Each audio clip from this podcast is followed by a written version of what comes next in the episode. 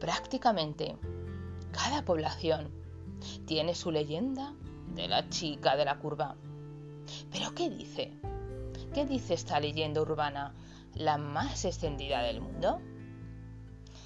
Era una noche de Halloween. El hombre acababa de salir de una reunión de trabajo. Se había alargado demasiado. Estaba cansado. Solo quería llegar a casa, abrazar a los suyos y ponerse a dormir. Se montó en el coche, se puso el cinturón y sintonizó la radio. De las ondas salió una voz femenina. Feliz noche de Halloween. Ya ha llegado el momento. Pero tengan cuidado. Llueve mucho en todo el país. Quizá no es conveniente salir de casa. Aún así, que paséis una terrorífica noche de los muertos vivientes. El hombre cambió de emisora.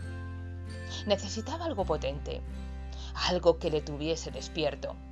Entonces, giró la manecilla la rueda de la radio para sintonizar algo de música. Y encontró una emisora. Ponía los Rolling Stone. Perfecto. Con los Rolling no me dormiré. Del vaso de café que tenía el salpicadero quedaba un poquito más de la mitad. El hombre apuró el resto, dobló el vaso con la mano y lo lanzó al salpicadero. Y empezó su camino. Llovía mucho. La noche era muy oscura. Una noche perfecta para Halloween. Las nubes y la lluvia tapaban la luna. No se veía nada. El hombre se dio cuenta que ni la radio ni el café parecían surgir efecto. Los ojos se le cerraban. Entonces abrió el cajón del salpicadero y sacó un chicle. Al masticarlo no me dormiré, pensó. Y prosiguió. La carretera era una de esas carreteras secundarias, pues no estaba iluminada. Solamente el hombre podía ver la carretera a través de sus antinieblas. En un momento, de la nada, surgió una figura en mitad de la carretera. El hombre agudizó la vista. Limpió con los limpias la luna del coche para ver mejor. Se acercó lentamente a la figura y según se acercaba a ella, se dio cuenta que era una chica, una chica menuda, Llevaba un vestido blanco. No llevaba zapatos. Estaba descalza. Su pelo estaba empapado al igual que el vestido.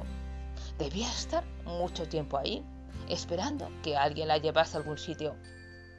El conductor abrió la puerta del copiloto y la invitó a subir. Ella aceptó. Se sentó y el hombre cerró la puerta. La miró de reojo. ¡Qué chica tan extraña! Su mirada estaba como perdida y olía como a musgo, a humedad.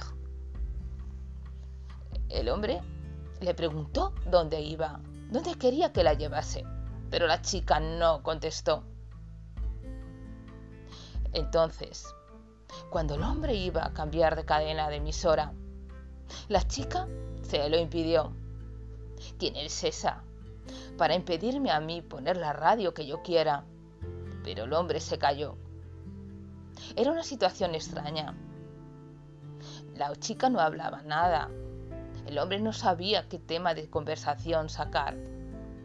Entonces, decidió callarse y seguir conduciendo. De repente,